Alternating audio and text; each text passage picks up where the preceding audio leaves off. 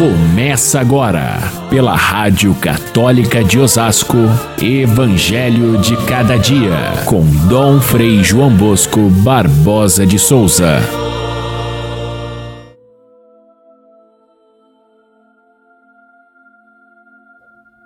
Tu és Pedro, e sobre esta pedra edificarei a minha igreja, e as forças do inferno não poderão vencê-la. Eu te darei as chaves do reino dos céus, e tudo que ligares na terra será ligado nos céus, e tudo que desligares na terra será desligado nos céus.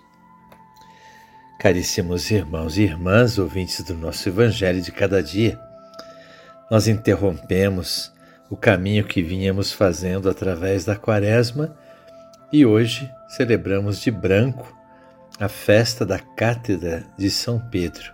Dia 22 de fevereiro é o dia da Cátedra de Pedro e é um dos dois dias em que nós celebramos o principal apóstolo de Jesus Cristo, aquele que é, Jesus colocou como primeiro entre os apóstolos para conduzir a igreja, principalmente depois que ele teve a sua morte e ressurreição. A Cátedra de Pedro, celebrada no dia 22 de fevereiro, e o dia 29 de junho, juntamente com São Paulo, as colunas da igreja. São os dias em que nós celebramos esse grande apóstolo. E celebrar a Cátedra de Pedro, essa é uma festa que vem lá Desde o século IV já existe documentação da celebração desta festa, significa recordar a escolha que Cristo fez para que Pedro fosse o primeiro entre os apóstolos. Nós chamamos isso de primado de Pedro. Pedro foi escolhido pelo próprio Cristo e, portanto, é, ele é celebrado nesse dia de hoje. E por que a cátedra? Cátedra é um elemento simbólico. Significa simplesmente a cadeira. É o lugar aonde o mestre ensina.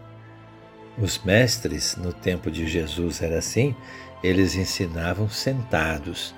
Jesus nunca se sentou para ensinar, mas andava pelos caminhos da Galileia é, ensinando.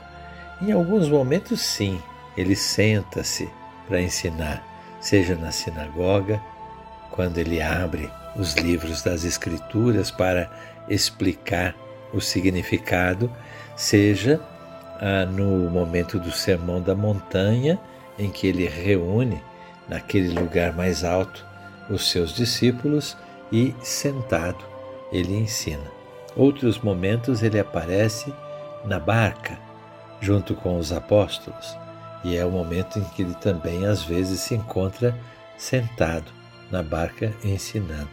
O fato é que esse gesto de sentar-se é que deu origem a, essa, a esse modo simbólico de falar do mestre que ensina sentado. Hoje em dia ainda se usa a palavra quando alguém é professor formado, ele é um catedrático, significa que ele tem uma cátedra, uma cadeira é, significativa na escola a qual ele faz parte, porque ele se destaca pelo ensinamento.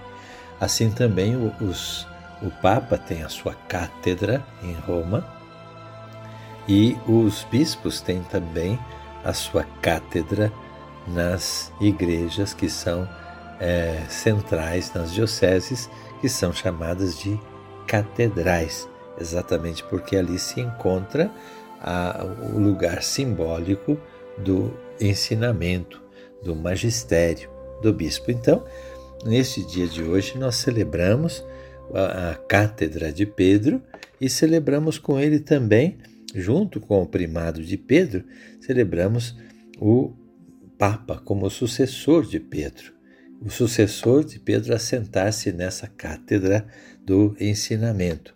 Celebramos com isso também o magistério da Igreja, O magistério da igreja é o ensinamento que a igreja é, faz ao mundo, ao mundo cristão e a todos os povos através do sucessor de Pedro, o Papa.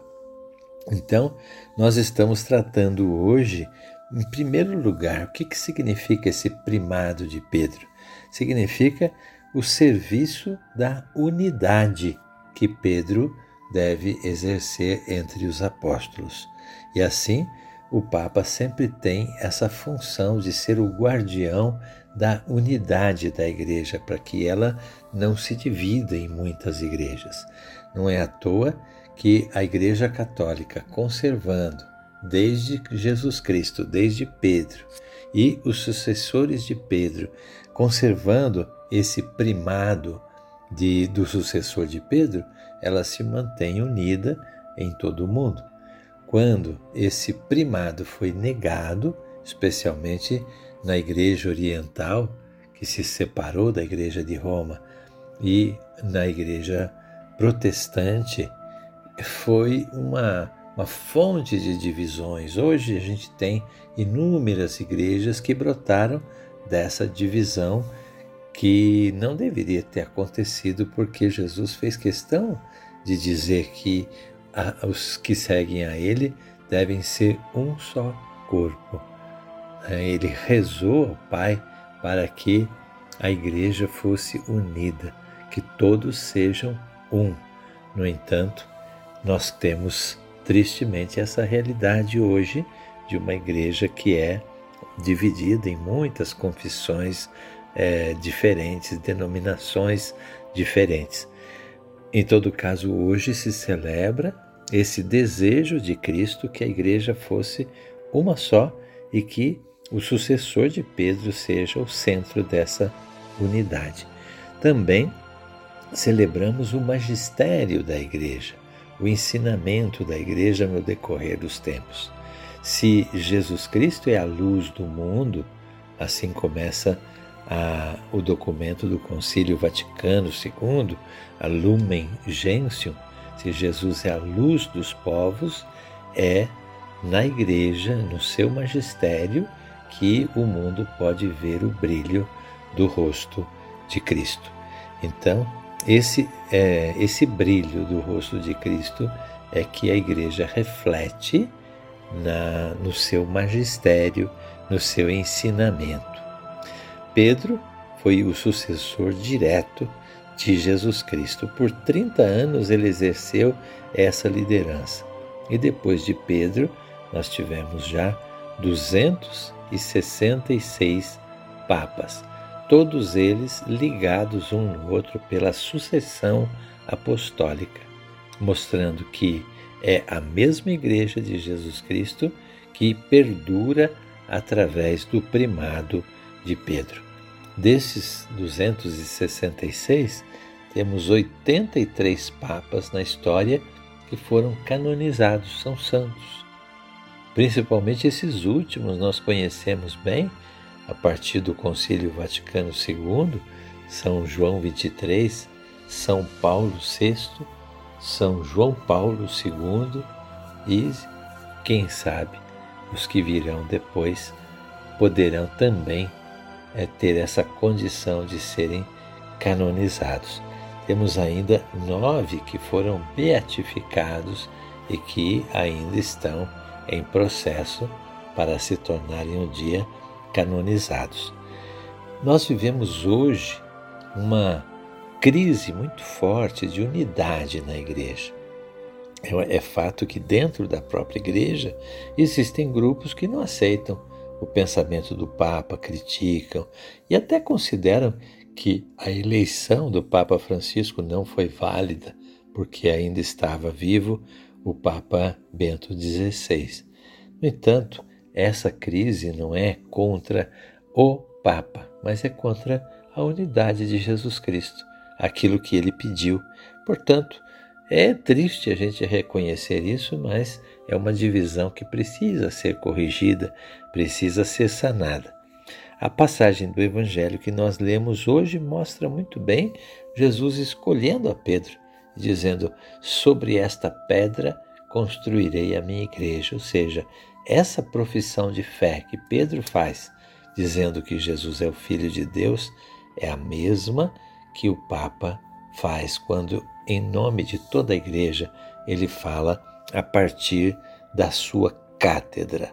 Isso garante que é Jesus Cristo mesmo quem o assiste para que ele, mesmo que tenha, porque não, os seus erros, São Pedro também teve, porém, ele tem a garantia de que Cristo está com ele. Seguir o magistério da igreja é para nós a grande segurança que nós temos de andar no caminho de Cristo. Fiquem todos com Deus. Até amanhã, se Deus quiser.